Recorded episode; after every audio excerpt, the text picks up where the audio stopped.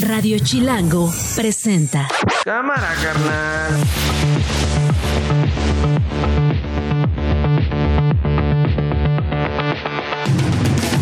Jueves 14 de diciembre, una de la tarde en punto. Soy Nacho Lozano y esto no es un noticiero.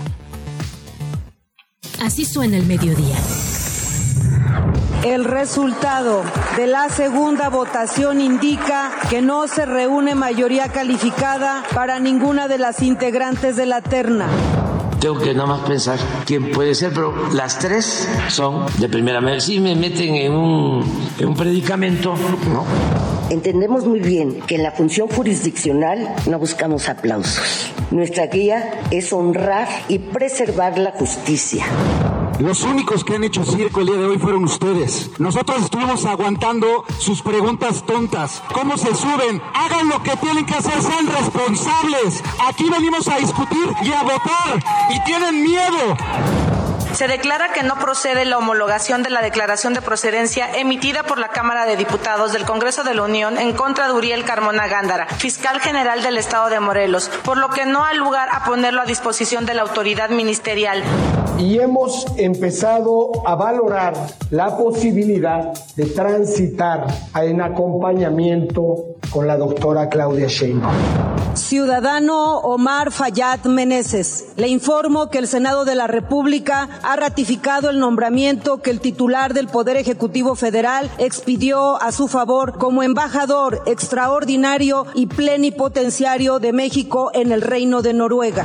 ¿Cuáles son los méritos del ciudadano Omar Fayad para ser designado como embajador de Noruega? La verdad, la verdad, la verdad, ninguno. Esto no es un noticiero. Con Nacho Lozano.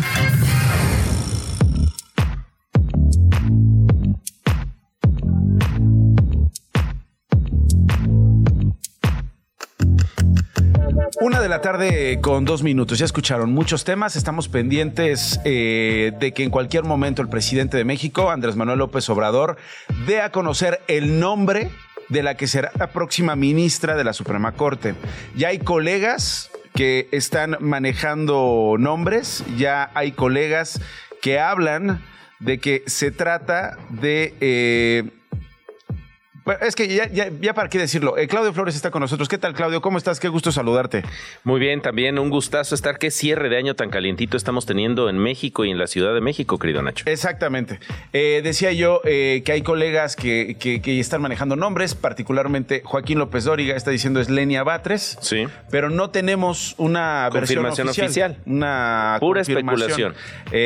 Joaquín está asegurando que Lenia Batres será la nueva ministra de la Suprema Corte. Lenia Batres, eh, con una trayectoria propia, pero uh -huh. no hay que dejarlo de lado, de lado es hermana, hermana del de actual jefe de gobierno de la Ciudad de México. Bueno, no hay confirmación, pero vamos a estar pendientes de que en cualquier momento eh, se dé eh, este anuncio y en cuanto lo tengamos, obviamente se los voy a compartir.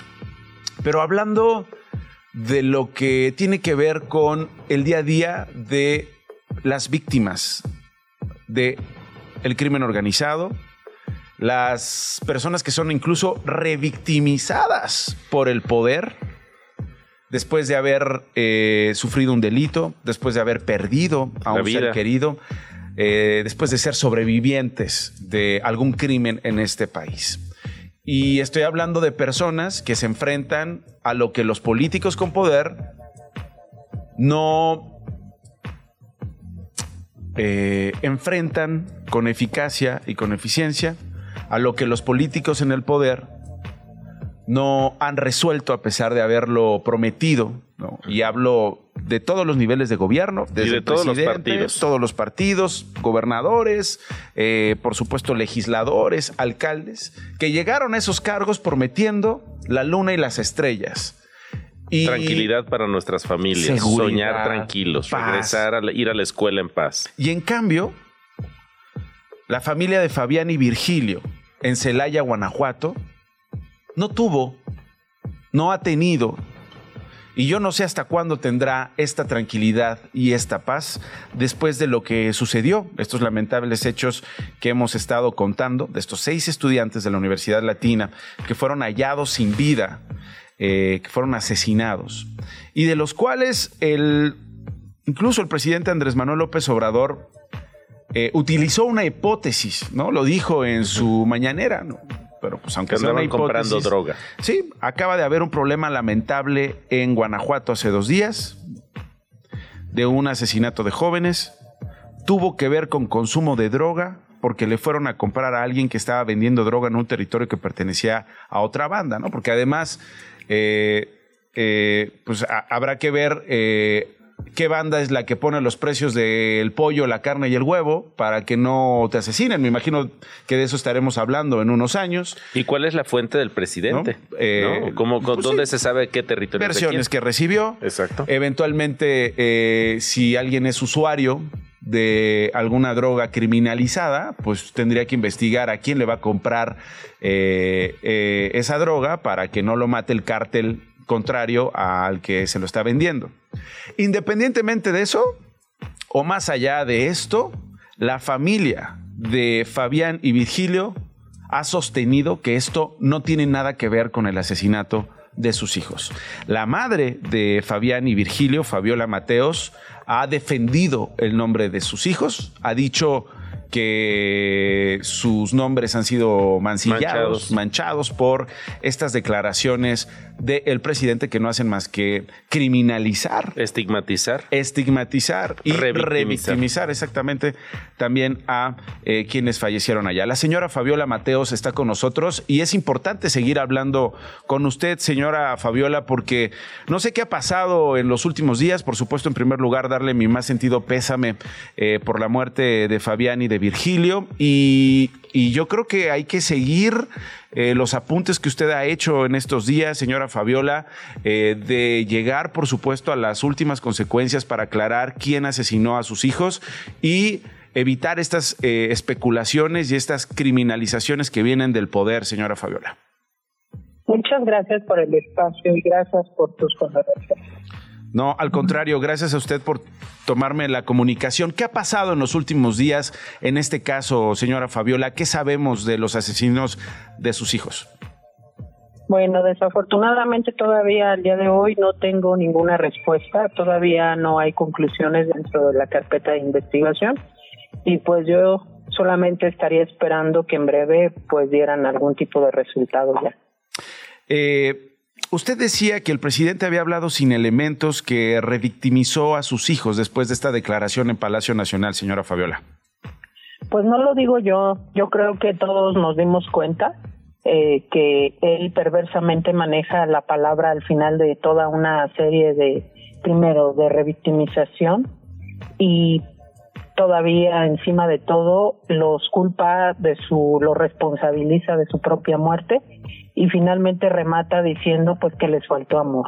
Yo creo que el señor habló sin absolutamente mm, ningún sentido común, ya no digamos sentido humano, eh, simplemente se lanzó a, a descargar una serie de, de descalificaciones, de, vaya, a pesar de todavía el dolor que teníamos, aguantar eh, que la máxima autoridad de este país, lejos de solidarizarse, primero dar el pésame y finalmente pues darnos la garantía que se iba a dar con los responsables, hace exactamente todo lo contrario.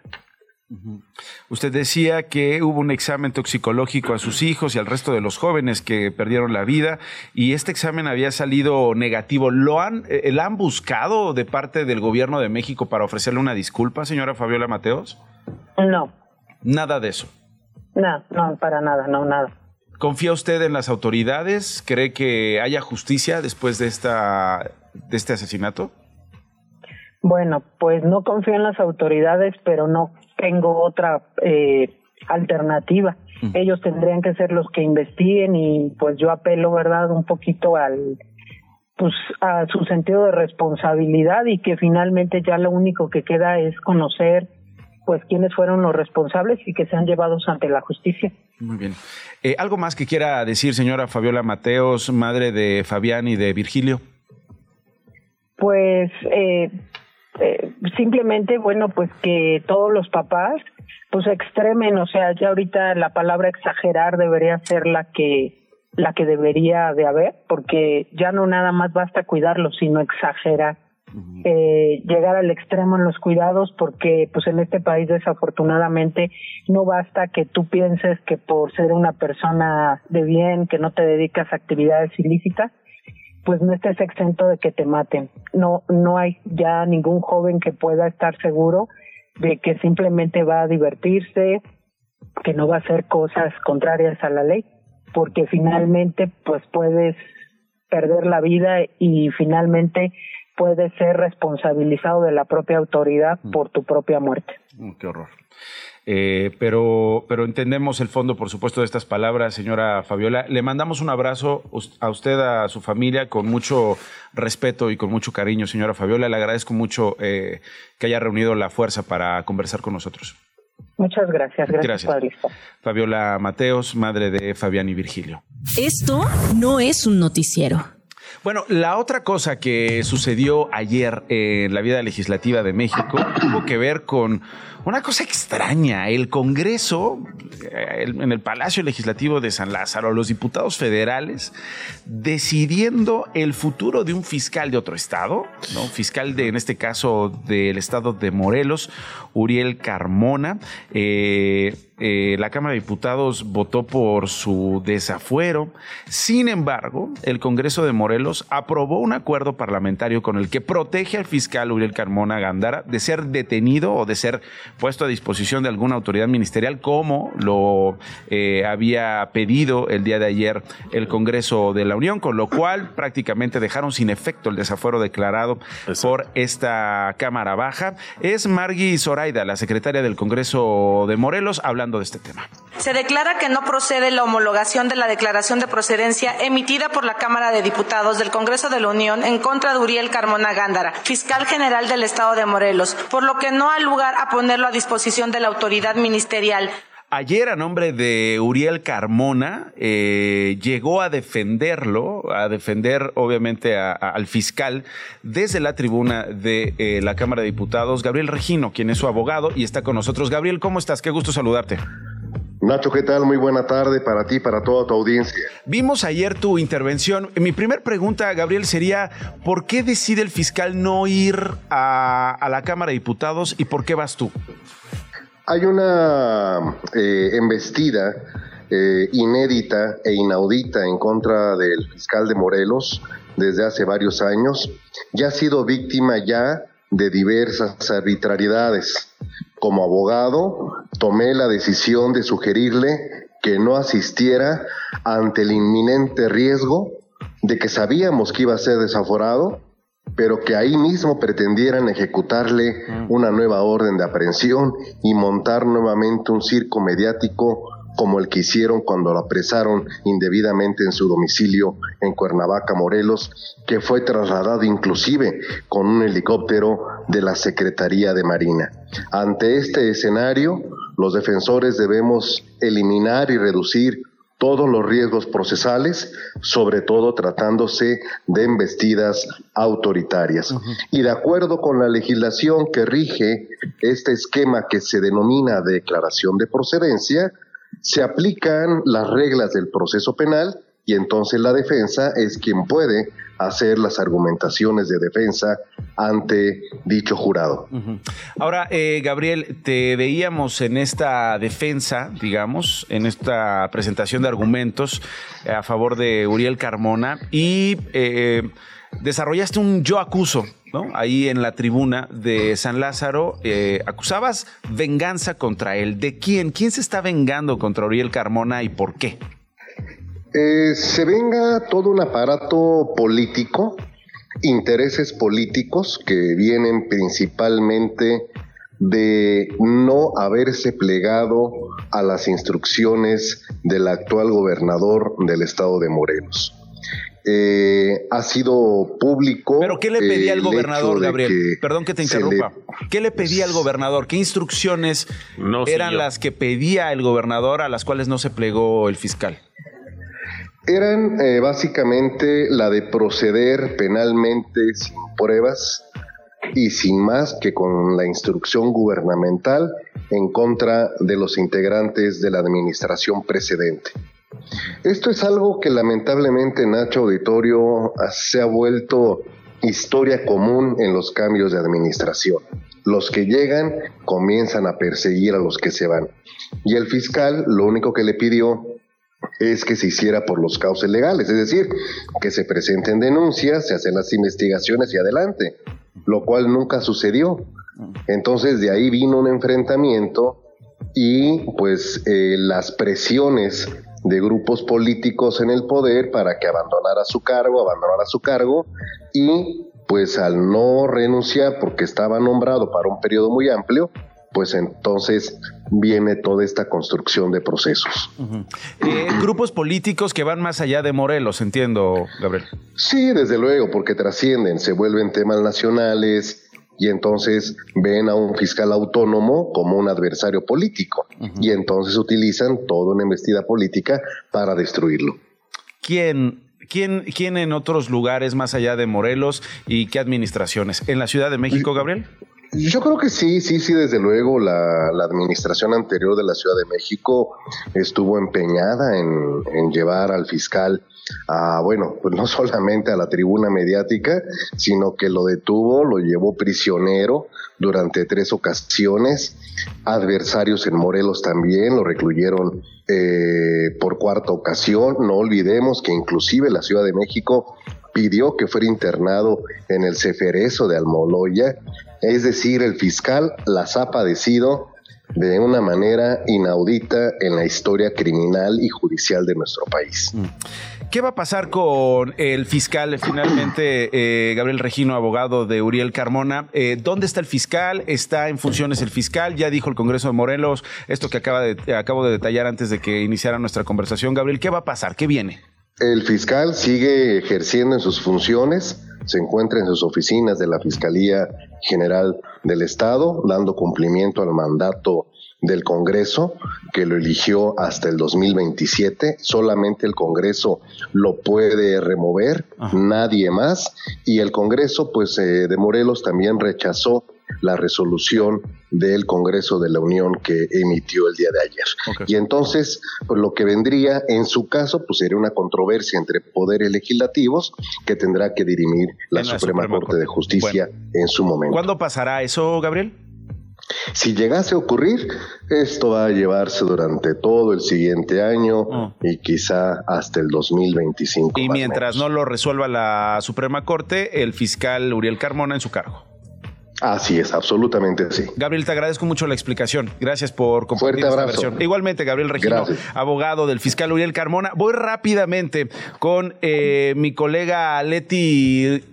Sí está, Leti Robles de la Rosa, ella es eh, eh, reportera, periodista del Excelsior. Leti, habemos ministra.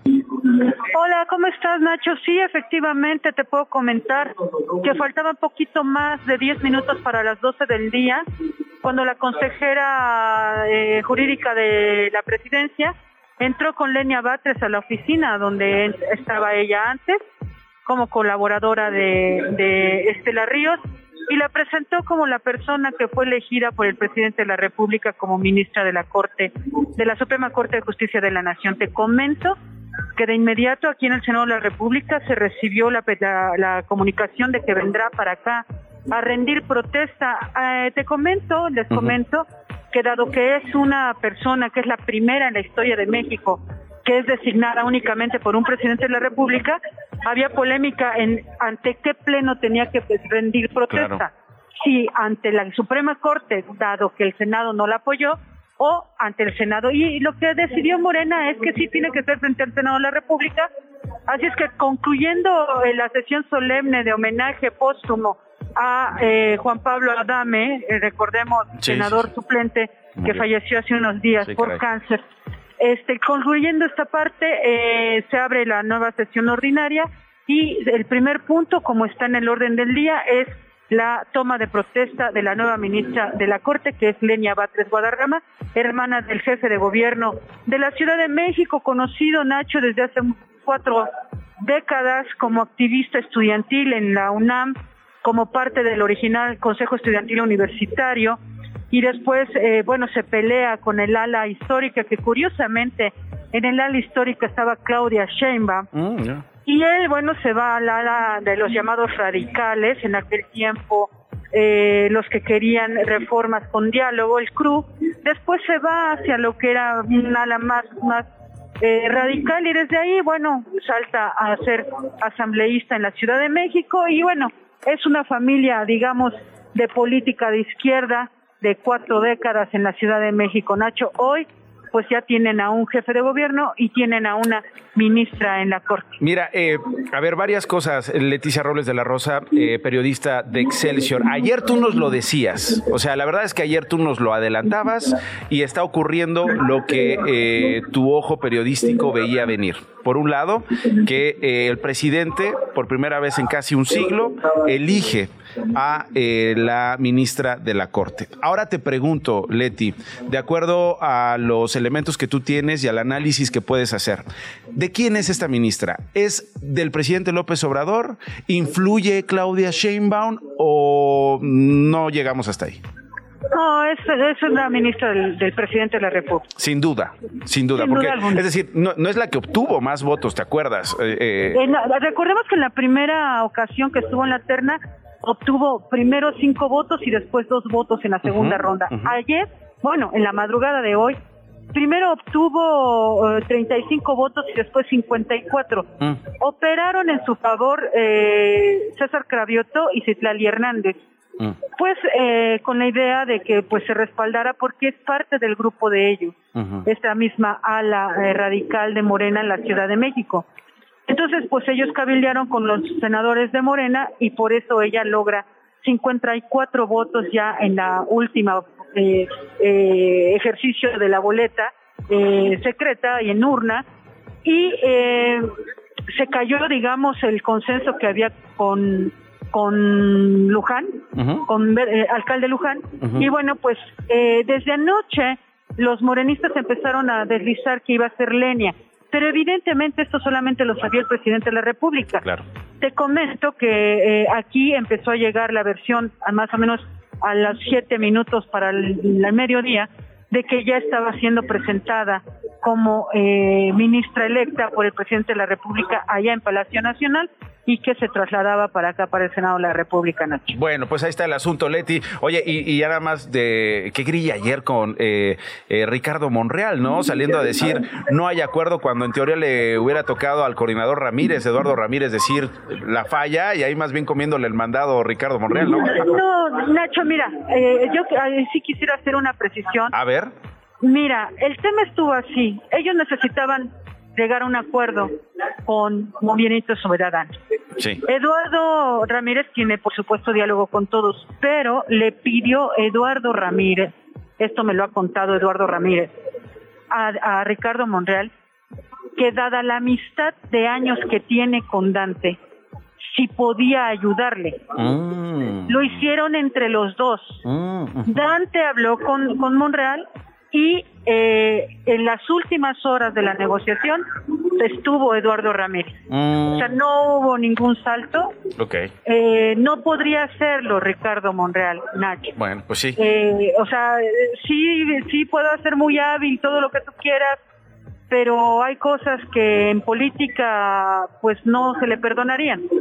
Y una de esas es haber saltado a su coordinador y no lo hizo. El coordinador le pidió que le ayudara a la construcción de ese acuerdo tan importante que era para Morena, pero que no se pudo concretar porque el gobierno no quiso ceder en la petición de Dante Delgado de que se nombraran a dos magistrados que están pendientes en la sala superior del Tribunal Electoral del Poder Judicial, Nacho. Sí, que fuera integral, ¿no? Se manejaba. Es o todos o ninguna. Y finalmente, pues no fue ninguna eh, por la vía en que eh, se esperaba allá en el Senado. Leti, no sabes cómo te agradezco. Gracias, Leticia Robles de la Rosa, periodista de Excelsior, por toda esta luz eh, en estas grillas. Abrazo. Gracias a ti, un fuerte abrazo. Gracias, igual. ¿Qué tal? Es que está durísima la Pues grilla está, de cierre. Eso es lo que nos trajo Santa Claus. O sea, Lenia estamos- Batres, exacto. Lenia Batres. O sea, El regalo- y regalazo ¿qué regalo de también para, para el presidente regalazo, ¿no? Tener, digamos, alguien de su absoluta confianza. ¿no se ponen de acuerdo? Ah, ¿no quieren? Pues Comper, pues sí. ¿no? Digo, O sea, es eso parte de dice la ley. de- eso dice, por ley, cierto, la. Constitución. Sí, es, lo dice la Constitución, no es, que, no es que el presidente esté haciendo... Sí, un agandallaje, porque hay quien dice, el dedazo del presidente, bueno, el nombramiento del presidente, ¿no? Obviamente esto pues tiene una historia, ¿no? Hay un, hay un ministro que renuncia y le habilita la, el- la posibilidad al presidente López Obrador de nombrar un quinto ministro, vaya, regalazo de Navidad. ¿Qué tal? ¿Qué tal? Bueno, y además histórico, ¿eh? Porque estaríamos llegando a una corte donde la mayoría eh, serán mujeres. Eh, También, y esa es una gran noticia. Será de las mujeres y eso es histórico. Tampoco Y hay que había- celebrarlo. Sí, totalmente. Además, presidida por una mujer. Las noticias de una. Y esas las tiene en fa, en corto, Glo Hernández. ¿Cómo estás, Glo? Muy bien, muy buenas tardes, Nacho, Claudio. Qué gusto verles por aquí. Y pues a casi un año de haber sido nombrada como presidenta de la Suprema Corte de Justicia, la ministra Norma Piña presentó el primer informe de labores al frente del Poder Judicial. A pesar de ser histórico, el presidente López Obrador no asistió. En su lugar asistió la secretaria de Gobernación, Luisa María Alcalde. Esta es, es parte del mensaje de la ministra presidenta. Entendemos muy bien que en la función jurisdiccional no buscamos aplausos. Nuestra guía es honrar y preservar la justicia. La ratificación del fiscal general de justicia de la Ciudad de México, Ernestina Godoy, quedó suspendida en el Congreso capitalino y sin fecha para ser retomada.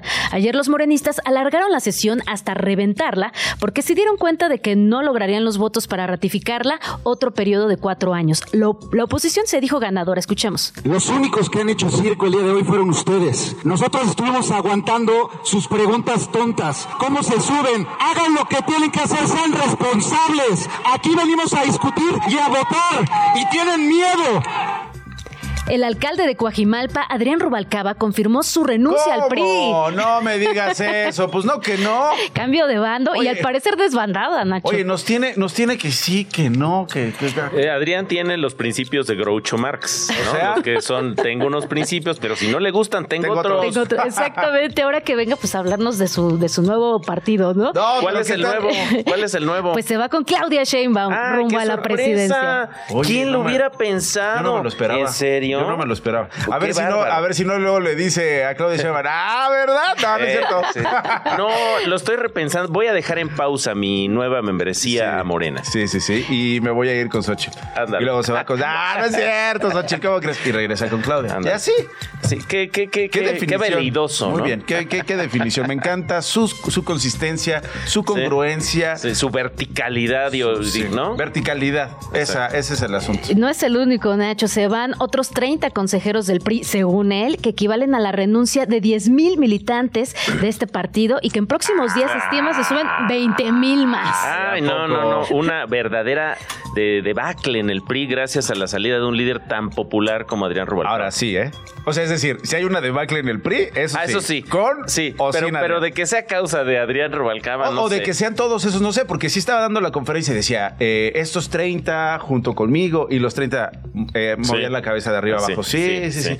Yo no sé si efectivamente eso se traduzca en esos 30 mil. Claro. ¿No? Es un, es, es un poco arriesgado decir tantos, pero bueno, supongo que quiere sentir, ¿no? Así no somos, Claro. no somos machos, 100,000. pero somos muchos.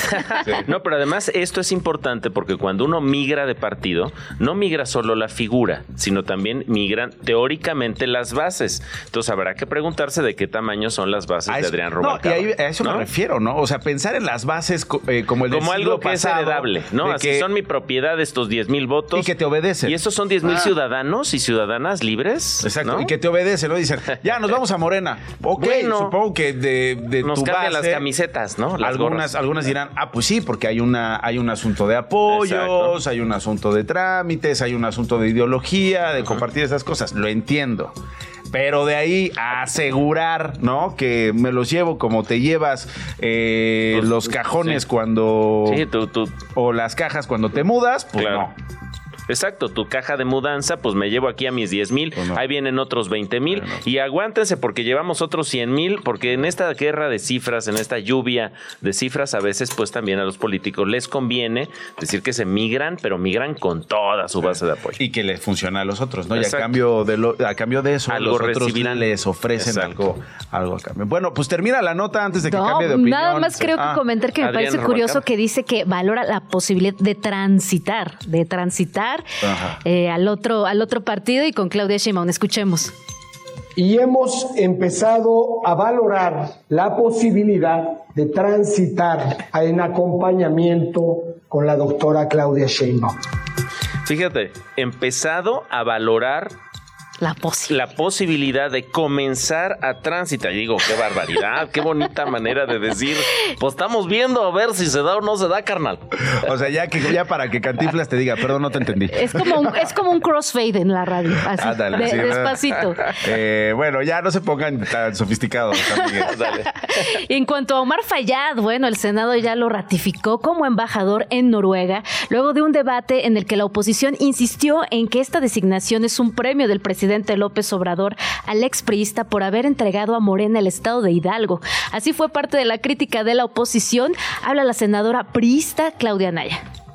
¿Cuáles son los méritos del ciudadano Omar Fayad para ser designado como embajador de Noruega? La verdad, la verdad, la verdad, ninguno. Híjole, ¿cómo Se los traen, se lo traen de bajada. Digo, él mismo, él mismo, ¿no? él solito se puso de pechito. De pechito. Él solito diciendo, este, la, verdad, la verdad, cuando estaba en comisiones. Sí, pero y estaban la verdad, la verdad, la verdad, no tengo ningún, mérito, para ser este. Eh, Tuvimos un canciller, Luis Videgaray, ¿te acuerdas que decía yo la verdad de esto no vengo aquí a aprender. Y yo vengo a aprender. Está en la ley, como dato curioso, artículo 20 de la ley del Servicio Exterior Mexicano, reunir los méritos suficientes para ser eficaz desempeño de su cargo. Perdón, no te puse atención. Perdón, no me importa. No, es decir, pues es que no. ¿Cuáles méritos? Ninguno. Lo que diga Yo básicamente entregué Hidalgo Mira, Glo, no me vengas con que la ley es la ley. Deja de andar allá. Este, ah, bueno, yo nada más lo pongo sobre la mesa. Bueno, ¿algo más? Nada más, hasta luego. Pues que le vaya muy bien a, a, a, a ver si no, cuando vayas a. Y a Glo también, a ti. Sí, a Glo que le vaya muy bien. Pero a ver si no, cuando vas a, cuando vayas a Noruega, sí. necesitas algo. Ah, ah usted decía que no tengo ningún mérito. No, señor embajador, Usted solo lo estaba citando. Sí, yo solo lo cité, señor embajador. Esto no es un noticiero. Diana Olivares es presidenta de la Cámara Nacional de Autotransportes, la Canaero, está con nosotros para quienes nos siguen en YouTube vía Zoom. Diana, ¿cómo estás? Qué gusto saludarte. Hola Nacho, gusto en estar aquí contigo. Oye, eh, teníamos pendiente tocar eh, base con ustedes en la Cámara Nacional de Aerotransportes, la Canaero, para eh, tener su reacción a esta decisión de aumentar las tarifas por servicios aeroportuarios en el Aeropuerto Internacional de la Ciudad de México. ¿Qué dice la Cámara? Diana. Bueno, nosotros mandamos un comunicado el día lunes donde rechazábamos eh, y pedíamos que por favor se revisara este tema. Es un 77% de incremento y esto a lo que tú te refieres es lo que es plataformas, el área de embarque, de desembarque, todo lo que nos cobran donde están los counters. A nosotros las aerolíneas eh, nos hacen un cobro por todo este uso de, de, estas instalaciones y va a haber un aumento del 77%. Y no solamente eso, sino también va a haber un aumento que es anual del TUA, que se va a 55 dólares en vuelos internacionales, siendo estos de los más caros de la región, incluso del mundo. Y lo que nosotros decíamos en el comunicado es justo esto, de que no es un tema de ingresos, porque en el año del 2022 hubo un ingreso de 18.500 millones, el cual no se ha visto reflejado en el mantenimiento de este aeropuerto, de, ni de Terminal 1 ni de Terminal 2. Así que hay incrementos para las aerolíneas, hay incrementos para los pasajeros y lo que estamos pidiendo es de que se reinvierta en el mantenimiento, en la infraestructura y calidad de los servicios dentro del aeropuerto.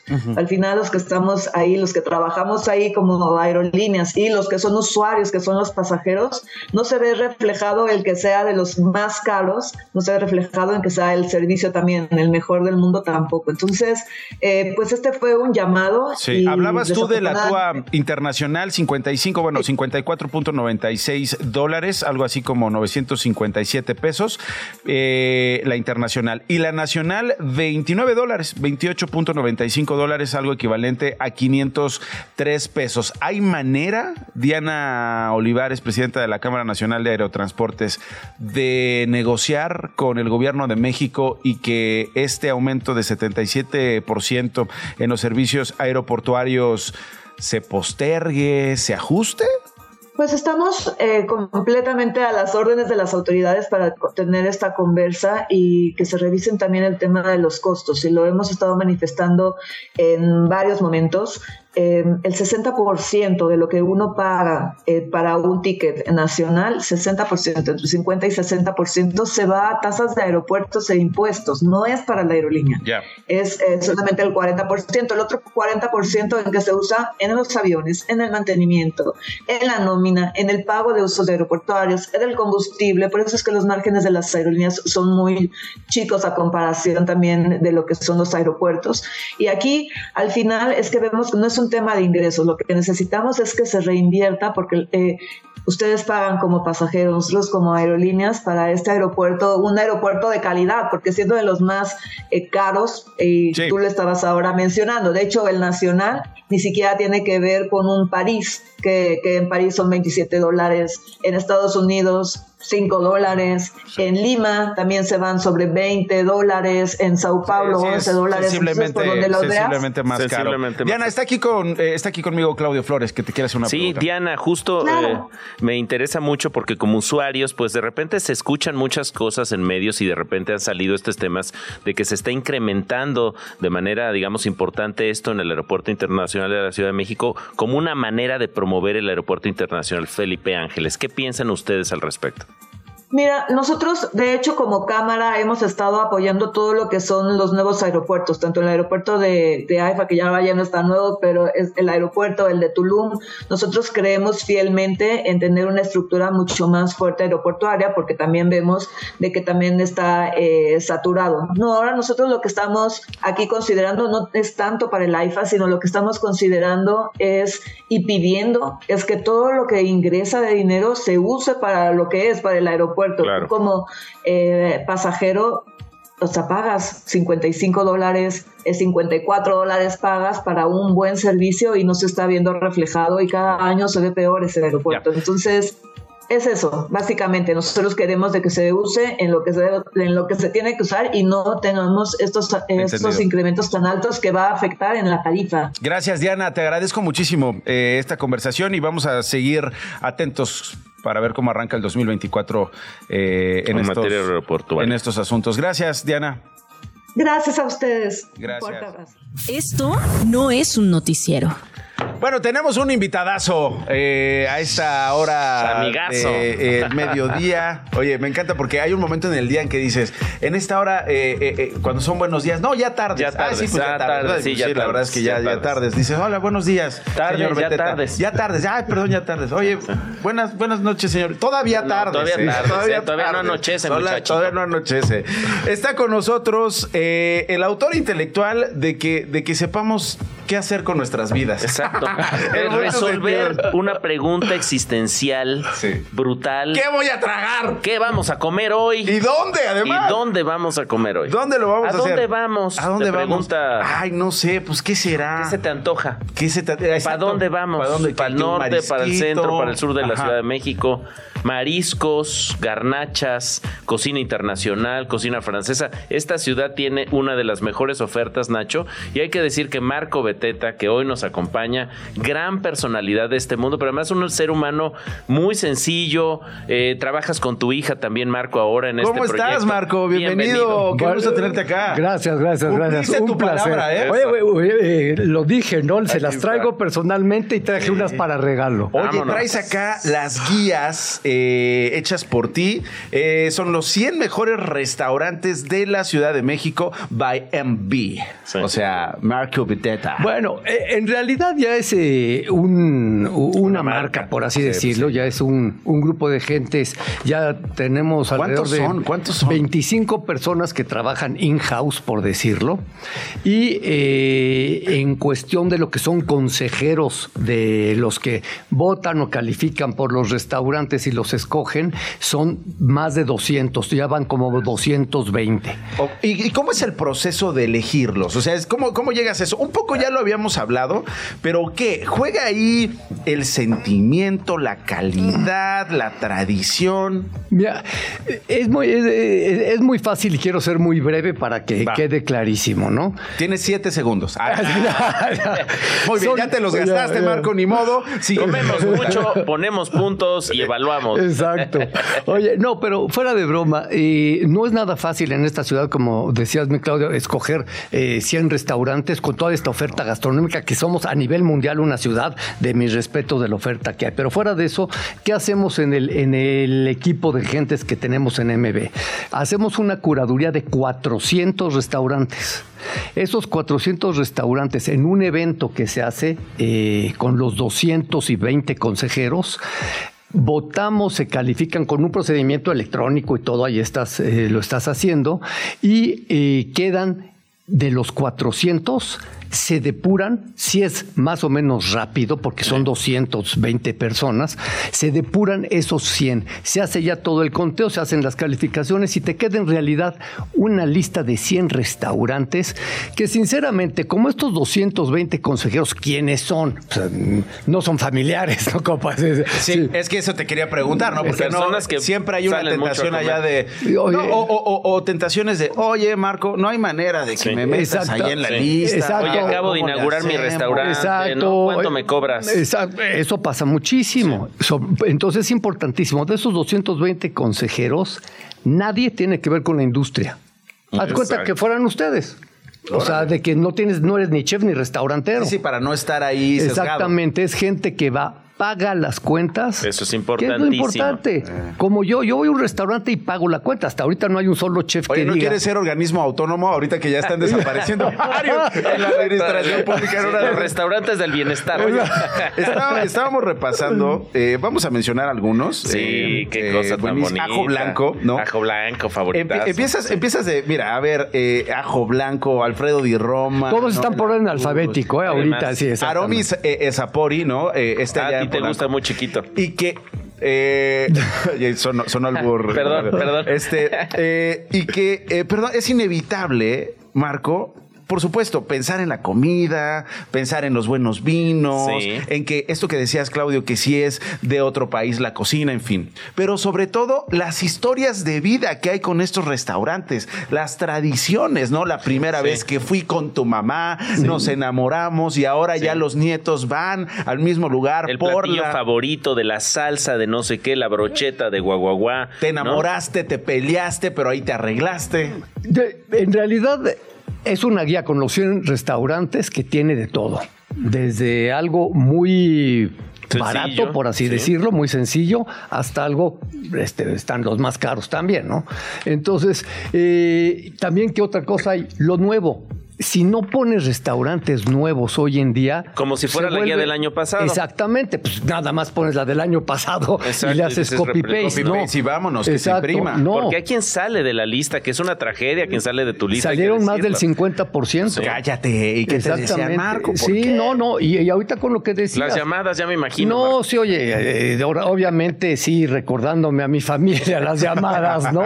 Diciendo, oye, ¿por qué me sacaste? No te saqué yo nada más. O sea, no es un... te sacó, pues no figuraste en los 100 cuando hubo un consejo de, de 400 restaurantes con 220 personas que hicieron un trabajo colegiado. Yo creo que esa es de las grandes cosas, Marco, de tu, de tu proyecto, que es un proyecto curatorial valiosísimo. Yo siento que es como cuando llegaban los catálogos y en mi casa era así de ver, ay, ¿qué se te antoja? ¿No? Y este, entonces ves experiencias potenciales, pero siempre cuidando que no sea pagado, porque entonces se prostituyen, digamos, estos rankings, los vemos en otros. Pierde confianza, lo que necesitas tú es la confianza. Eh, y, también, eh, eh, además decidir dónde va a ocurrir tu evento, ¿no? Es decir, si es una cita de amor, uh, sí. pero si es a lo mejor una, reunión de negocios, una reunión de negocios donde vas a tomar una decisión importantísima eso también lo incluye y necesitas un ambiente propicio para eso. Exacto. Oye, y no solo eso, que también me dicen, eh, algunos se quejan de que pongo unos con ambiente bastante subido de tono, ¿no? O sea, bastante. Oye, pues el tono lo ponen ustedes, borrachos. qué? ahí, sale, ahí sale se vale, se vale absolutamente todo si el lugar está cool, oye, si el, lugar. Danubio. Oye, el Danubio es. El Danubio. Oye, es un restaurante de tradición, tradición, tradición que ¿De qué tiene te acuerdas, que estar. Marco? ¿De qué te acuerdas cuando te digo Danubio? ¿De qué te acuerdas? Me acuerdo de las angulas frescas a la bilbaína, me acuerdo de la sopa verde, de los langostinos. Ay, los langostinos. Ay, qué rico. Y, Oye, ¿y has dejado tu firma en una servilleta? Este, sí, sí, sí, ya, sí, sí, pues, obviamente, ¿no? Exacto, que el señor Marco que nos firme por acá. Oye, pero, pero sí, el, el, lo importante y lo atractivo de esta guía lo estás definiendo. Dónde quiero ir, qué tipo de plan quiero, así sea romántico o relajo o negocios, lo que quieras. ¿Qué pido en el restaurante? Porque Eso es increíble que me entras las recomendaciones. Es que si no, si, si tú vas a un restaurante nuevo y no sabes qué pedir, yo te estoy dando los cuatro platillos que son el most, donde no te vas a equivocar, porque estamos de acuerdo que todos los restaurantes tienen unos platillos mejores que otros, por más bueno que sea. El Sud 777, por ejemplo, pones aquí eh, eh, el atún aleta azul y hoja santa con mole verde, por ejemplo, que es delicioso ahí, ¿no? Con, con Núñez. Exactamente. Oye, y también lo que está haciendo cada chef, ¿no? Núñez está muy yéndose mucho a lo que es vegano, vegetariano, ese tipo de cosas. Entonces tú ya lees en un resumen muy pequeño y dices, oye, ¿qué quiero? ¿Negocios o un aniversario o parejas? Algo medio vegetariano. Y en el sur, ¿Cómo ha cambiado de cuando comenzaste a, hacer esto, Marco, al día de hoy? No solamente eh, el asunto de las transformaciones, los nuevos restaurantes, sino cómo se vive la experiencia de los restaurantes, el veganismo, el vegetarianismo. la verdad, la verdad, la verdad, el pet friendly. Cuando saqué la primera guía hace 30 años, que se dicen fáciles, sacar 50 restaurantes. Claudio no había nacido, por ejemplo. Oye, como, el día aquí, como, el día aquí hice el evento, puse, puse, a seis este, de los este, influencers, ¿no? Sí. Todos los juntabas, no llegaban a mi edad. No, no es cierto. estoy exagerando. Oye, el Galanga Thai House, eh, que digo, la historia de ese restaurante es sí, de empezar de una pareja, de un amor, nace de un amor. Es que todo, tú estás diciendo una cosa que es importantísima. Yo digo que los restaurantes tienen amor, pasión y magia. Son cosas que no puedes ver el resultado final en un estado de resultados. O sea, ¿cómo puedes medir la experiencia? Cuánto me gustó el restaurante. El calorcito que te llevas en el corazón. y eso, y eso por más tecnología, por más inteligencia artificial. Tú, tú, tú dime lo que quieras la atención, la calidez, el amor y la sazón de lo que tú te estás comiendo a ojo cerrado, sea una fonda, un carro de, un puesto aquí afuera, sí. tiene algo de magia que es lo que el que te lo está cocinando le quiere que tú, exactamente. Ahora, Marco, seguramente te hace, estamos platicando con Marco Beteta eh, de esta o 100 mejores restaurantes, la guía de la Ciudad de México by MB 2023-2024 seguramente has escuchado historias de, oye, queremos poner un restaurante. Ah, pero uno chingón.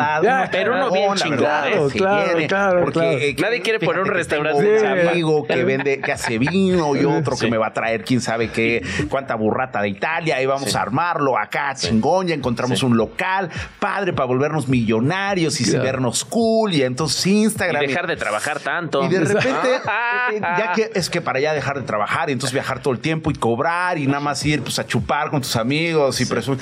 Y la verdad es que, mira, es que estoy viendo las historias de los restaurantes. No hay uno que, que, yo vea y que diga, es que no empezaron así estos restaurantes, con esta ambición. Empezaron en una cocinita. auténtico. con, un deber, a lo mejor cultural, de mantener ciertas recetas.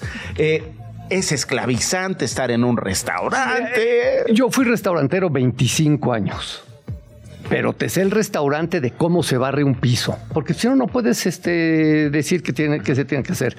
Y todo mundo piensa, llegas al restaurante y dices, oye, yo quiero lo mismo, quiero lo mismo, veo el restaurante lleno, hacen cuentas, oye, hay que poner un restaurante. El día que tú vas lo viste lleno. Sí. Pues qué pasa los lunes, los domingos o los sábados, entrando por ahí. Y la siguiente es, hoy en día está de moda, oye, te vendo un punto de un restaurante. ¿Quién lo va a operar? ¿Quién es el gerente? ¿Quién es el chef? No importa, porque voy a presumir que tengo dos puntos Exactamente. Entonces, hay dos maneras de verlo si es un negocio nada más por vanidad para presumir que tienes un restaurante, pues entonces no, no vengas a llorar que perdiste el dinero. Es mejor un juego. Porque además es entrega, es servicio, son historias con los comensales, ¿no? Es un vínculo no es un business, que trasciende. Es una pasión. Y luego viene el business. Y tiene que ser luego, tienes que hacer que tu pasión se vuelva un business. Exactamente. Y hoy en día, ¿qué hay? Que son mis respetos para muchas cadenas grandes, que lo que tienen son grandes sistemas y gente clave para poder crecer a esos niveles, o está el chef en su restaurante nuevo, que tenemos una gran oferta de esos en la Condesa, en la Roma, en todo, en todo esto. Y está el, el nuevo restaurantero que quiere hacerse millonario rápido, Sí. que cree que va a tener Que una una cadena. de ¿Y que, qué pasa? Agarran un chef que ni saben muy bien, agarran un gerente que les roba todo. Entonces al año, al año llega Bye. la junta de consejo y pues ¿dónde está el dinero si lo veo, si lo veo, si lo veo lleno todo el tiempo? Oye, no, eh, eh, por ejemplo, un ejemplo de éxito en eso es Dante, Brasa y Fuego, allá en Fuego, Polanco, sí. que, que, que es justo. Qué buenos vinos Alguien tiene. que ha hecho historia en esta ciudad con, la, con los restaurantes y la diversión y la vida nocturna, que es Jack. Y luego tienes a Dante como el chef, eh, mezclando esos dos talentos y teniendo además un gran restaurante en Polanco. Oye, muy luego- buena carne y la terraza buenísima. precioso. Oye, pero están ahí, buenos están ahí pendientes. Todo- todos los días, todo el día. Exactamente, no es de que es de vacaciones le hablo al gerente Sí. cómo, ¿Cómo estuvimos vamos? hoy. ¿Cómo Pues, salió hoy? Deja- vamos? déjame pongo de pie. Vamos a ponernos de pie, Sí, mi sí. querido Claudio, porque Uno que aparece. nos encanta. No, bueno, Nos aparece encanta. mi compa Chavaca. Sí. Ah, sí. no, es el que- tanque. El tanque, tanque, Saludos al saludos. tanque. Ya, ya, ya. Eh, oye, qué gran restaurante. No, no, no, no. Oye, y dicen, la aprendieron, Chava. quiero lo mismo. Es gente que está dedicada a esto. Y es gente las arregla para está, que llegue el está pescado, pensando qué salsa poner, Los que está frascos de oliendo callo. el que llega, está oliendo lo del proveedor. No, es no, gente que sabe el negocio. Vámonos a comer. Es ya. el negocio más esclavizante y donde más fácil te Oigan, roban. Oigan, ya nos vamos, ya se acabó el programa y nosotros aquí ya. Vamos a comer. El productor así, ya cállense, perdón. Sí, claro, viene eh, más en Radio Chilango. Mi querido Marco Beteta, muchas felicidades, pero sobre todo debo decirte muchas gracias. Por favor, Gracias a por ustedes esto. por el espacio. Vamos a regalar 25 guías. Sí, ahí están, aquí están. 25 guías las vamos a regalar en redes sociales para quien quiera. Y que nos mande su platillo favorito. ¿sí o Ándale, no? que nos mande ¿Eh? su platillo O su favorito. restaurante su favorito. restaurante favorito. Ah, órale, Ya, va, va, va, más, para la. Sí, siguiente. sí, sí. Ya está, gracias por habernos acompañado. Gracias, Claudio. Gracias, nos vemos el Nachazo próximo adorado. jueves. Nos vemos el jueves. Nos vemos mañana en punto de la una. Esto fue Esto no es un noticiero con Nacho Lozano, una producción de Radio Chilango. Escucha un nuevo episodio de lunes a viernes en tu plataforma de podcast favorita. Radio Chilango, la radio que... Viene, viene, ¿eh?